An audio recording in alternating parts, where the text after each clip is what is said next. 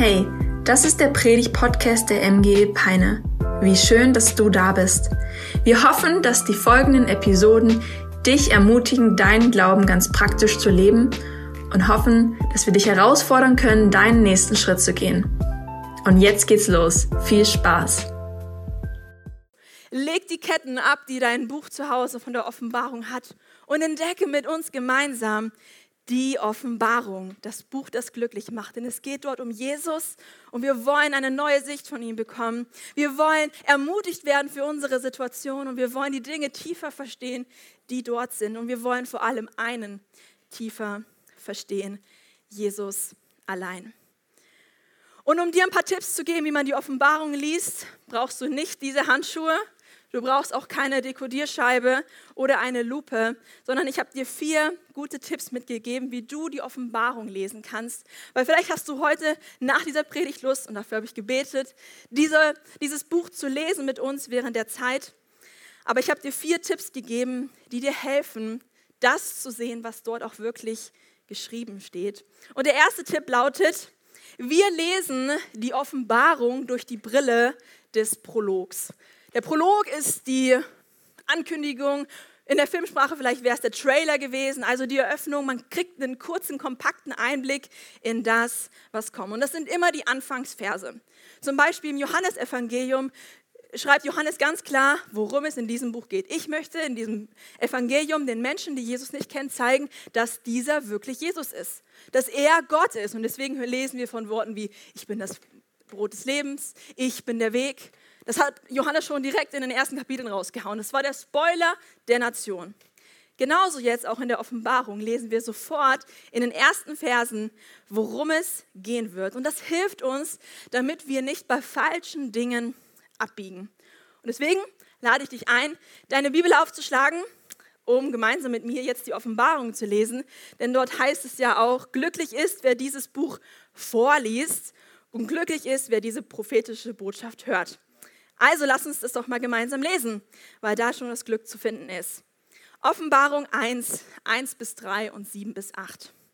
In diesem Buch enthüllt Jesus Christus, was ihm von Gott über die Zukunft gezeigt worden ist. Gott hat ihm einen Auftrag gegeben, seinen Diener wissen zu lassen, was kommen muss und schon bald geschehen wird. Deshalb sandte Jesus seine Engel zu seinen Dienern Johannes mit der Anweisung, ihn die zukünftigen Dinge sehen zu lassen. Johannes nun berichtet alles so, wie es ihm gezeigt wurde und wie er es als Botschaft Gottes von Jesus Christus empfangen hat. Glücklich, wer dieses Buch vorliest und glücklich, wer diese prophetische Botschaft hört und sich danach richtet. Denn was hier angekündigt ist, wird sich bald erfüllen. Und er wird wiederkommen. Auf den Wolken wird er kommen und alle werden ihn sehen auch die, die ihn durchbohrt haben. Sein Anblick wird alle Völker der Erde in Schrecken und in Trauer versetzen. Ja, Amen, so wird es sein. Ich bin das Alpha und das Omega, der Ursprung und das Ziel aller Dinge, sagt Gott. Der Herr, der ist, der war und der da kommen wird, der allmächtige Herrscher. Riesenspoiler. Also Jetzt könnten wir so denken, die, die Smarten, brauche ja die Offenbarung nicht mehr lesen. Habt ihr gehört, was hier drin steht? Es geht um den, der ist, der war und der da kommen wird. Für dich und deine nächste Woche und vielleicht eine kleine Hausaufgabe, guck dir doch mal an, wie das Buch endet. Denn es endet genau mit diesem Statement. Das ist die große Klammer des Buches. Und wenn wir verstehen, dass was hier in den ersten Versen geschrieben ist, die Hauptbotschaft ist, haben wir eine gute Brille, um alles zu verstehen und zu sehen, was uns dann gezeigt wird, die Sachen, die uns vielleicht eher Angst einflößen. Wir dürfen sie sehen durch eine Brille, den einen, der sagt, ich bin das Alpha und das Omega. Ein zweiter wichtiger Tipp für das Lesen und Studieren der Offenbarung ist, wir begreifen, was wir lesen. Wir lesen einige Buchstaben, gut aufgepasst in der Schule. Aber wir lesen auch etwas, das hat uns zumindest der Prolog äh, verraten. Wir lesen eine Offenbarung. Oder man kann es auch in der anderen Sprache sagen, eine Apokalypse. dann sagen wir natürlich wieder, alles klar, das Buch kommt ganz weit weg, weil eine Apokalypse schaue ich mir nur als Film an. Das muss ich jetzt nicht für meinen Alltag haben. Ich habe schon genug Drama zu Hause mit meinen Kindern, mit meinen schlechten Noten, mit Konflikten. Ich brauche nicht noch mehr Drama. Also eine Apokalypse brauche ich mir nicht reinziehen. Ich zeige dir mal, was eine Apokalypse ist. Du siehst hier eine Wolke und zack, das war eine Apokalypse. Es war etwas verborgen, was du nun sehen kannst. Als die Wolke da war, konntest du es nicht sehen. Jetzt kannst du sehen. Das ist das, was Apokalypse bedeutet oder was ja eigentlich auch in unserem deutschen Wort Offenbarung drin steht. Etwas, was verhüllt war, kannst du sehen. Ja? Etwas, was du noch nicht gesehen hast, siehst du auf einmal. Also das, was wir hier lesen, ist nicht ein Psalm oder ein Brief, sondern es ist eine Apokalypse, eine Offenbarung, etwas, von dem wir leider nichts sehen konnten, aber Gott hat sie offenbart. Und was wir hier noch lesen, ist, wir lesen eine Offenbarung und wir lesen die Offenbarung Jesu. Ja, ich weiß, Johannes hat sie aufgeschrieben, aber es ist die Offenbarung, die Jesus geschenkt hat. Und es ist die Offenbarung, die über einen handelt, über Jesus. Also was wir hier lesen, ist etwas, was wir eigentlich nicht sehen könnten, weil wir sind ja nicht, wir können nicht in die Zukunft schauen. Falls doch, let's talk. Aber wir haben hier etwas von Jesus bekommen, etwa einen Einblick in die Zukunft. Und das ist doch das, was wir uns wünschen. Wir wünschen uns doch manchmal so eine Karte durchs Leben, damit wir voller Zuversicht auch mal steil abbiegen oder mal einen Berg runterbrettern.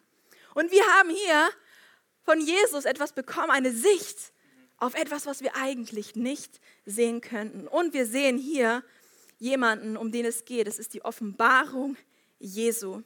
Und deswegen ist eine Sache, die ich dir mitgeben will, die kannst du dir gerne aufschreiben.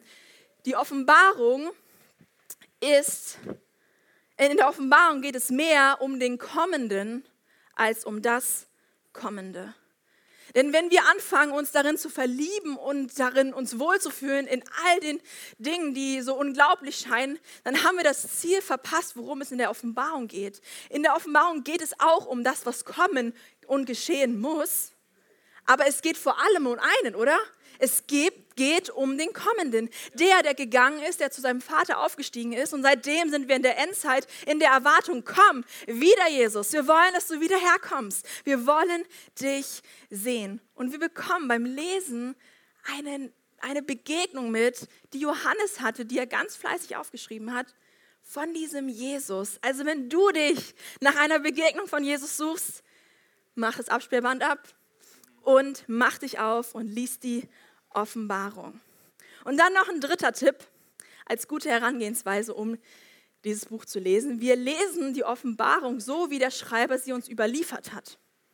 Also Johannes hat ja diesen großartigen Job bekommen, von dem, was er sieht, was Jesus ihm offenbart, es aufzuschreiben. Und Johannes hört Dinge, das werden wir in den nächsten Wochen merken, und er sieht Dinge. Und er schreibt auf, was er einfach nacheinander sieht. Wenn ich jetzt hier durch den Raum schaue, sehe ich auch Leute nacheinander. Bedeutet das, dass das die chronologische Reihenfolge ist und wir sagen könnten, oh, jetzt sind wir in der Situation, ah, das ist Offenbarung 17, also sind wir doch schon ganz schön weit fortgeschritten. Jetzt sind wir schon in Offenbarung 17, nur noch fünf Kapitel, bis das Ende da ist. Nein, nein, Johannes schreibt einfach nur, was ihm vor Augen nacheinander gezeigt worden ist und das verrät uns jetzt nicht unbedingt die Reihenfolge, in der wir das einfach lesen können und sagen, ah, deswegen, ah, nächstes, ah, bald ist es schon soweit. Sondern es macht uns deutlich, diese ganzen Dinge müssen irgendwann alle geschehen und Jesus regiert währenddessen. Und dann wird er sich uns auch offenbaren. Und spannend finde ich da auch, wenn wir uns die Bilder anschauen, die Johannes gebraucht, um Sachen zu beschreiben, sagt er nicht immer, dass so und so ist, sondern er zieht Vergleiche. Und all die Dinge, die wir dort lesen, sind ihm irgendwie bekannt. Er hat ja Worte gefunden. Wenn du nicht so wortgewandt bist, dann hast du nicht tausend Worte, um den Teppich hier zu beschreiben. Wenn du sehr englisch-affin bist, hast du vielleicht auch noch ein paar englische Worte, um dieses hier zu beschreiben. Und Johannes hatte eine Welt erlebt, und diese ganzen Worte aus dem Alten Testament mit Hohepriestern, mit dem Tempel, nutzt er natürlich, um die Dinge zu beschreiben, die er vor sich sieht. Und er hatte sowas ja selber auch noch nie erlebt. Also das, was wir dort lesen, ist wichtig zu wissen, dass wir Johannes zuhören, der versucht, das alles in Worte zu fassen, was er sieht. Und dann ist für mich ein vierter Punkt wichtig, dass wir die angemessene Haltung einnehmen, um dieses Buch zu lesen. Und es ist auch eine Haltung, die wir, glaube ich, fürs Bibellesen grundsätzlich einnehmen sollten, der Anbetung. es ist ein Moment, wo wir Gott besser kennenlernen. Es ist ein Moment, wo wir uns danach ausstrecken, den Kommenden zu sehen und zu erleben und zu erwarten, dass er sich auch uns durch diese Texte offenbart. Und ich glaube, wenn wir uns zu sehr darin verlieren, bei den ganzen Geschehnissen, die Johannes da auch offenbart werden, wenn wir uns darin so verlieren und sagen, wir drehen uns nur noch um diese Sachen, dann brauchen wir tatsächlich eine Offenbarung, um wen es da wirklich geht. Denn es geht nicht um die Tiere oder um all die Nöte und alles, was da auch offenbart wird, sondern es geht um den Kommenden. Und ich glaube, ich bin davon überzeugt, wenn wir das, wenn dieses Buch lesen und wenn wir nachher den Text lesen, werden wir eine Haltung einnehmen der Anbetung. Und wir werden einfach nur staunen über Jesus. Davon bin ich fest überzeugt, denn ich durfte ja schon eine ganze Woche lang diesen Text lesen. Und ich möchte mit dir deswegen starten, nicht ganz hinten, sondern im ersten Kapitel. Und dort haben wir schon den Prolog gelesen und du weißt also, worum es geht, um Jesus Christus. Und es zieht sich auch durch das ganze Kapitel. Und ich hoffe, du bist gespannt, was Gott dir heute offenbaren möchte, was vorher vielleicht verborgen war von dem, wer er ist, aber was er dir heute zeigen möchte, über den, wer er ist, wer er war und wer er immer sein wird. Und ich hoffe, du bist gespannt und du freust dich auf das, was Gott zu dir sprechen möchte. Und deswegen möchte ich jetzt gerne beten. Und du darfst gerne auch an deinem Platz für dich beten, falls Dinge sind, weswegen du jetzt gerade irgendwie nicht bereit bist, dass du sagst, Jesus, nimm diese Sachen weg. Ich möchte, dass du dich heute mir offenbarst, schenk mir du eine Apokalypse, dass ich dich heute sehe. Gott, ich danke dir, dass du da bist und dass du dich offenbart hast und dass du dich auch heute in unserem Leben und in unserer Mitte hier offenbaren möchtest. Bete, dass dein, dein Wort mächtig einschlägt und dass wir dich sehen und dass wir ein vollständigeres Bild von dir bekommen. In Jesu Namen. Amen. Wir treffen in der Offenbarung auf Johannes.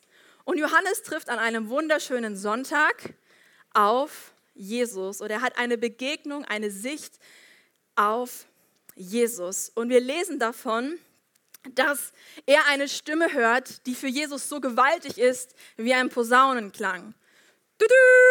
So eindrücklich ist es für ihn. Und wieder die Info, Johannes ist ja derjenige, der den Sound von Posaunen kennt. Wir hören den unregelmäßig. Aber Johannes kannte den Sound und er wusste, es ist entweder ein Sound, der mir anzeigt, okay, es steht ein Kampf, ein Krieg bevor, war dafür wurde die Posaune geläutet, oder es ist Zeit für Lobpreis, ja, könnten wir auch wieder mal einführen, oder es ist der Sound, weil die Gegenwart des Allmächtigen da ist, aber er hört eine Stimme und er vergleicht sie wie eine Posaune, weil ihm deutlich wird, hier passiert etwas Unglaubliches. Ich drehe mich mal lieber um, um zu schauen, was da passiert. Und dann passiert Folgendes, was wir gemeinsam lesen wollen, und das ist der Predigtext für diesen Sonntag. Offenbarung 1, 12 bis 18. Ich wandte mich um, weil ich sehen wollte, wessen Stimme es war, die ich hörte und wer mit mir redete. Da sah ich sieben goldene Leuchter und mitten unter den Leuchtern jemand, der aussah wie der Menschensohn. Er war mit, sein, mit einem Gewand bekleidet, das bis an die Füßen reichte und trug einen breiten goldenes Band um die Brust. Das Haar war wie sein Kopf, äh, das, das Haar auf seinem Kopf war weiß wie schneeweiße Wolken und seine Augen glichen lodernden Flammen. Seine Füße glänzten wie Golderz, das im Schmelzofen glüht. Und seine Stimme klang wie das Tosen einer mächtigen Brandung. In seiner rechten Hand hielt er sieben Sterne und aus seinem Mund kam ein scharfes, beidseitig geschliffenes Schwert. Sein Gesicht, es leuchtete wie die Sonne in, ihrer vollen, in ihrem vollen Glanz. Bei seinem Anblick fiel ich wie tot auf meine Füße nieder. Doch er, er legte seine rechte Hand auf mich und sagte, fürchte dich nicht. Ich bin der Erste und der Letzte und der Lebendige. Und ich, ich war tot. Und siehe, ich bin lebendig von Ewigkeit zu Ewigkeit. Und ich habe die Schlüssel des Todes des Tod und des Totenreichs in der Hand. Johannes sieht Jesus, sieht Jesus, wie er ihn vorher noch nicht gesehen hat. Dinge erinnern ihn an Sachen, aber er sieht diesen Jesus und er hört diesen Jesus. Und beides unterstreicht die Botschaft, die Jesus sagt, fürchte dich nicht. Und ich glaube, Kapitel 1 möchte uns sagen, fürchte dich nicht. Und deswegen ist es auch mein Predigtitel, fürchte dich nicht. Johannes sieht diesen Jesus vor ihm. Er hat einen Sonntagmorgen-Moment und sieht Jesus, wie wir. Das kennen wir aus unserem Alltag, oder? Wir sind hier und wir sehen Jesus. Aber wenn Johannes eigentlich mal kurz die Augen schließen würde, zwinkern würde und wieder aufmachen würde, sehe er dunkle, graue Wände, kühle, enge. Denn Johannes befindet sich nicht, wie, nicht im Tempel, wie das, was er gerade sieht, sondern er ist an einem Gefängnis. Er wurde auf die Insel Patmos geschickt, nicht um dort Urlaub zu machen, sondern die Insel Patmos war für Troublemaker, für Unruhestifter, für diejenigen, die man schnell aus dem Geschehen rausnehmen wollte. Und dort ist Johannes. Aber Jesus schenkt ihm einen Moment, wo er nicht in diesem kühlen Raum ist, sondern alles scheint wie im Tempel. Der Leuchter, der Hohepriester in seinem Gewand, der Posaunenklang. Und Johannes hat da einen Moment, wo er einen Perspektivwechsel hat und wo alles anders scheint. Und es ist wie so eine Botschaft, die Jesus ihm sagen möchte, äh, Johannes, fürchte dich nicht, denn ich bin da. Du bist auf der Insel Patmos und du wurdest verbannt die Leute wollten dich loswerden, weil du so leidenschaftlich für mich das Evangelium verkündet hast. Weil du gesagt hast, hey, was die da erzählen, ich bleibe meinem Gott treu, ich werde mich von niemandem beugen. Und deswegen wurdest du verbannt auf Patmos. Aber Johannes, fürchte dich nicht, denn ich bin bei dir. Und das möchte ich dir auch sagen. Fürchte dich nicht, denn Jesus ist bei dir. Fürchte dich nicht vor den Situationen, wo du gerade bist, vor den Fragen, die dich umgeben, vor dem Raum, den, den du siehst. Fürchte dich nicht, denn Jesus ist da. Johannes hört das, Johannes hört eine Stimme und er tut etwas. Er wendet sich dieser Stimme zu. Er sagt, ich will diese Stimme sehen, ich will wissen, wer mit mir redet. Und in dem Moment, wo wir uns umdrehen, können wir gewisse Dinge nicht mehr sehen. Johannes konnte die persönliche Krise der Gefangenschaft und der Ausgrenzung hinter sich lassen.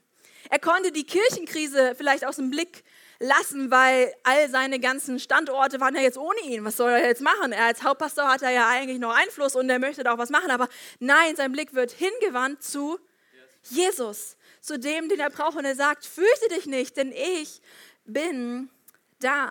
Und an dem Punkt möchte ich uns fragen, was sind Dinge, was sind Ereignisse in unserem Leben, die unseren Blick so bannen, dass wir diesen Moment brauchen, wir drehen uns um und wir schauen auf ihn. Was sind Dinge, die dein Herz und dein Denken beunruhigen, die deinen Blick so fesseln? Dann wünsche ich dir den Moment, dass du diese Stimme hörst von Jesus. Fürchte dich nicht, denn ich bin da. Und Johannes, er erlebt diesen Moment dieser Stimme und dieses Bild, dieser Offenbarung, dass Jesus sich ihm so zeigt. Und er fällt auf den Boden nieder in Anbetung, weil er erstaunt darüber ist, wen er dort vor sich sieht. Diesen Jesus, den er beschreibt, der aussah wie der Menschensohn, der kam ihm ja auch bekannt vor, der aussah wie ein Hohepriester, der dieses Gewand trug vom Hohepriester, weil Jesus unser Hohepriester ist. Hebräerbrief schreibt da viel drüber. Und er sieht diesen Jesus, der eingetreten ist für ihn. Er sieht diesen Jesus, der immer noch sein mächtigstes Werkzeug am Start hat, sein Wort, das so scharf ist wie ein beidseitig geschliffenes Schwert. Deswegen braucht er dieses Bild, dass sein Wort, sein Mund so ist. Weil er weiß, dass dieser Jesus beständig und immer das mächtigste Wort hat, egal wie laut die Stimmen sind. Egal wie laut diese Stimme war von der Person, die mich hier in diesen, auf diese Insel gebracht hat. Ich weiß, wer die mächtigste Stimme hat. Ich weiß, welche Stimme gegen all das gegen ankommt. Und das ist die Stimme von dem, den ich hier gerade sehen darf. Jesus Christus alleine. Und neben all dem anderen sieht er Jesus mit diesen Augen, die so viel wahrnehmen können. Später lesen wir von Augen, die so durchdringend sind, dass Jesus Botschaften offenbaren konnte an die Gemeinden, die so eingeschlagen sind, die mein Leben an, an, beeinflussen, die zu mir sprechen, weil Jesu Blick so viel tiefer ist. Und Johannes sieht diesen Jesus und beschreibt ihn. Und er fällt auf ihn auf den Boden nieder vor Ehrfurcht vor diesem Jesus. Vor diesem Jesus, den er sein Leben gegeben hat und der jetzt so schön und so mächtig und so erhaben und so persönlich sich offenbart. Und er fällt auf den Boden nieder. Und dann geht Jesus hin zu ihm und er sagt zwei Dinge. Er sagt zum einen, fürchte dich nicht. Und lass uns doch mal in den Text reinschauen. Er sagt auch, und sie. Und sie, sie, ich bin der Lebendige. Ich bin der, der die Schlüssel des Todes und des Totenreichs in der Hand hat. Sieh mich doch an. Schau mich an. Ich hing am Kreuz, ich bin auferstanden und ich bin der Lebendige, ich bin der Herrscher. Ich werde nicht irgendwann erst herrschen, wenn die ganzen schlimmen Dinge kommen. Nein, nein, nein. Sieh mich an. Sieh mich an. Ich bin der, der Herrscher ist. Ich bin der König. Ich bin siegreich. Johannes, dreh dich um und sieh mich an. Sieh. Und du brauchst dich nicht mehr fürchten. Du brauchst dich nicht mehr fürchten, denn ich bin erhoben. Ich bin erhoben. Und das möchte ich dir sagen.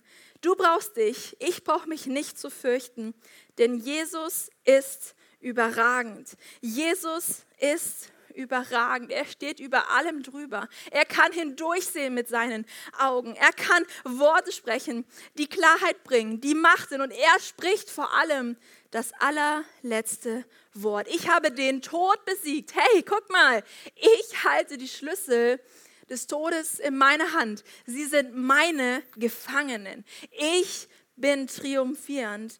Ich bin überragend.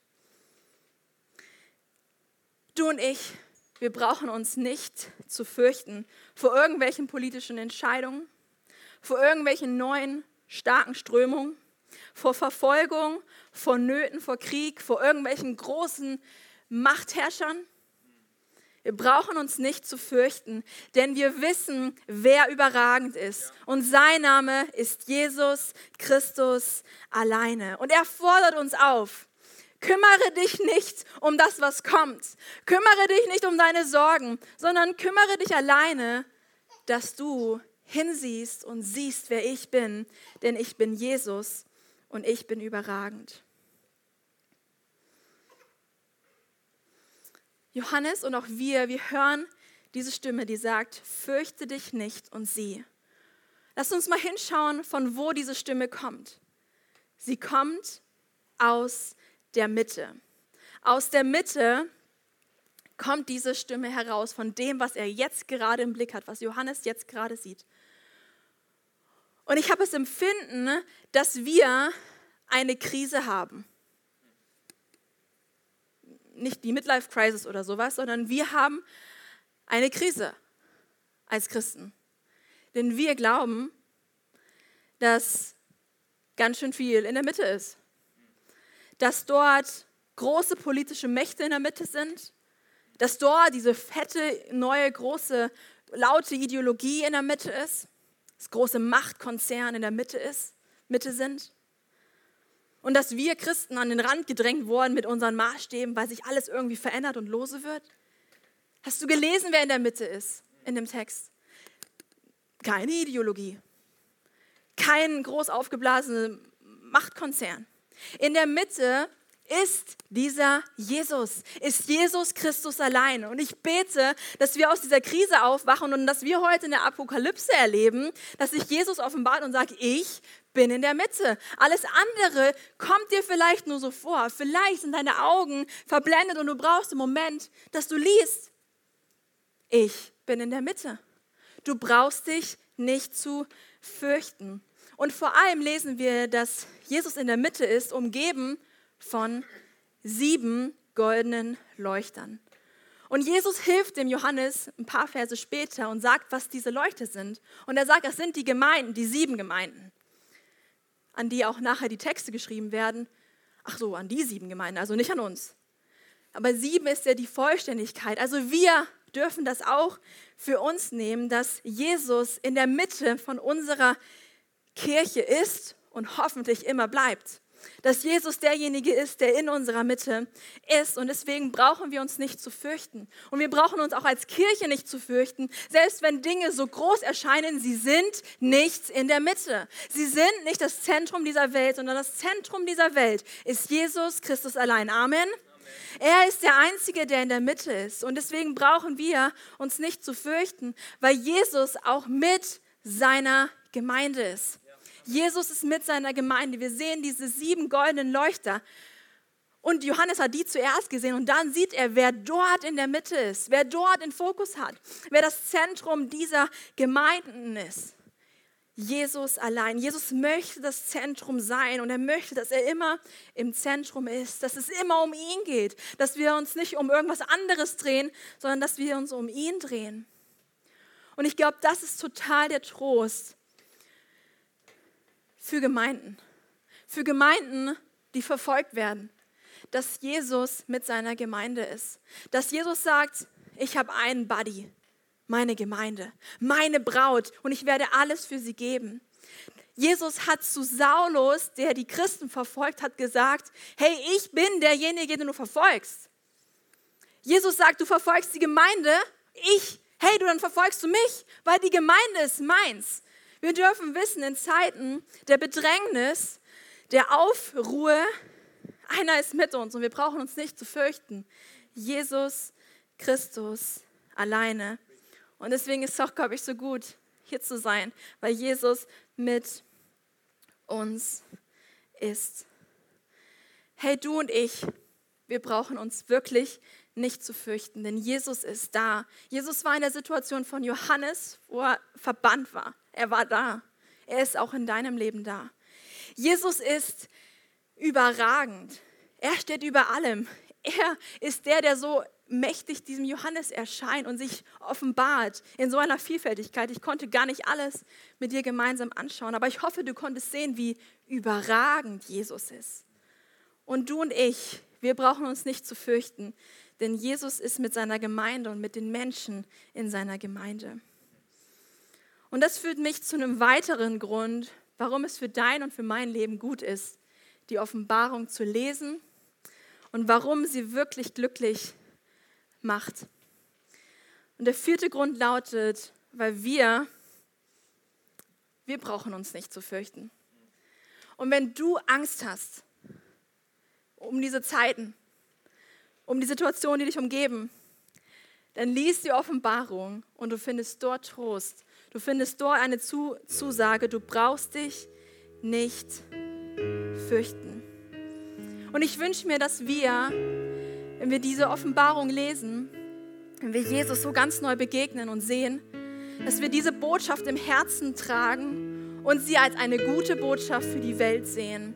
Und dass wir sagen, wir wollen raus und diese Botschaft verkünden. Ja, das erste Buch der Bibel zeigt die Schöpfung und die Bestimmung und den Ursprung der Schöpfung.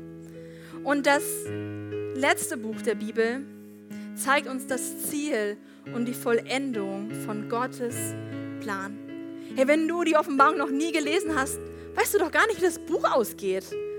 So, ich habe Freundinnen und ich bin auch eine davon. Ich lese bei Liebesromanen auch gerne mal das Ende zuerst, damit ich weiß, wie das ausgeht. Ich mache dir Mut, schau dir die Story mal an und dann weißt du, wie sie ausgeht. Sie endet nicht am Kreuz, wusstest du das? Und auch nicht mit dem Auferstandenen, ne? es geht weiter. Und das ist eine Botschaft, die wir hintragen dürfen zu den Menschen. Wir dürfen den Menschen sagen, fürchte dich nicht, denn Jesus ist mit dir. Fürchte dich nicht, denn Jesus ist überragend. Und du kannst deinem Sitznachbar sagen, hey, fürchte dich nicht, denn Jesus ist mit seiner Gemeinde, er ist mit uns. Und mit dieser Botschaft wollen wir leuchten. Und die Gemeinden wurden ja als dieser Leuchter dargestellt. Ich hoffe, wir sind kein Schlusslicht und keiner sieht uns, sondern wir leuchten mit dieser Botschaft. Und wir wollen hinweisen auf Jesus Christus alleine. Und wenn du heute hier bist, lade ich dich ein auf diesen Moment mit Jesus, wo er sich dir gezeigt hat zu re reagieren. Vielleicht tust du es dem Johannes gleich und du fällst auf die Knie hörst Jesus reden, wie er sagt, fürchte dich nicht und sieh mich an. Und du nimmst dir den Moment nach dieser Predigt, um zu sagen, ich gehe auf die Knie, hier vorne ist Platz oder in den Reihen. Du hebst deine Hände und sagst, ja, Jesus, ich brauche mich nicht zu fürchten, denn du bist überragend. Vielleicht ist das deine Antwort auf diese Predigt. Aber vielleicht ist deine Antwort auch, dass du sagst, was? Jesus ist der Einzige? Ist der ist das Anfang und das Ende. Jesus hat, es, hat den Tod besiegt, hat alles Schlechte niedergedrückt und gesagt, ich bin, ich stehe drüber. Und er hat es für mich getan, ich kann es annehmen. Und du sagst, ich möchte mit meinem Leben heute Antwort geben und sagen, Jesus, ich möchte dir vertrauen. Dann ist das vielleicht die Reaktion, die du heute hast, weil Jesus sich dir so gezeigt hat. Dann darfst du gerne dein Gebet sprechen und sagen, Jesus, ich möchte mein Leben dir geben. Ich möchte dir vertrauen, ich möchte dich kennenlernen. Offenbare du dich heute Morgen vor mir ganz neu. Oder vielleicht merkst du, dass da echt viel Angst ist vor dieser Dunkelheit, vor großen Themen. Und du kommst einfach vor Jesus und sagst, danke, dass ich mich nicht fürchten brauche. Und du legst deine Sorgen, deine Ängste, deine Panik, deine Zweifel vor Gott nieder. Ich glaube, Gott weiß was er zu dir gesagt hat und du weißt, was Gott zu dir heute gesagt hat. Und so kann jeder unterschiedlich auf diese Predigt reagieren. Ich glaube, es ist gut, wenn wir gemeinsam unsere Augen schließen und du darfst auch gerne aufstehen, weil wir wollen auch noch eine Zeit in dem Lobpreis haben. Du kannst gerne mit mir aufstehen und wenn du möchtest, innehalten und überlegen,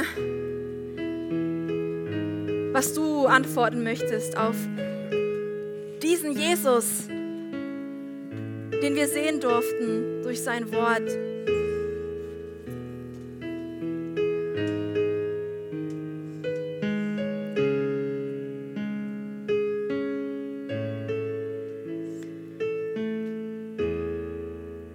Das Lobpreisteam wird uns darin äh, unterstützen und begleiten, Jesus zu anbeten. Ich glaube, das ist echt so die Antwort, die ich auch geben möchte auf diesen Jesus auf meinen Jesus, auf den kommenden, auf den, der, der war, der ist und der da kommen wird, auf den Anfang und das Ende, auf den Überwinder, den Lebendigen. Aber wenn du heute Morgen hier bist und du sagst, ich will ihn mit meinem Leben anbeten, ich möchte sagen, ich vertraue dir und ich fürchte mich nicht. Ich brauche mich nicht zu fürchten mit meinem Leben zu kommen, mit einem schweren. Du sagst, ich möchte dir heute wirklich eine Antwort darauf geben, ich möchte dir mein Leben geben, dann darfst du gerne deine Hand heben. Ich würde meine Augen auch aufmachen, um zu schauen, für wen ich ganz persönlich beten kann. Ist hier jemand, der sagt, ich möchte heute mein Leben Jesus geben und sagen, nur noch du sollst im Zentrum sein. Ich möchte auf dich schauen, ich möchte dir vertrauen, dann will ich gerne für dich beten.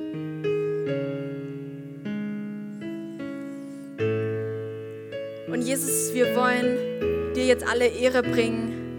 Wir wollen auf dich schauen.